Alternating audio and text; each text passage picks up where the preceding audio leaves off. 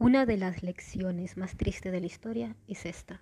Si se está sometido a un engaño demasiado tiempo, se tiende a rechazar cualquier prueba de que es un engaño. Encontrar la verdad deja de interesarnos.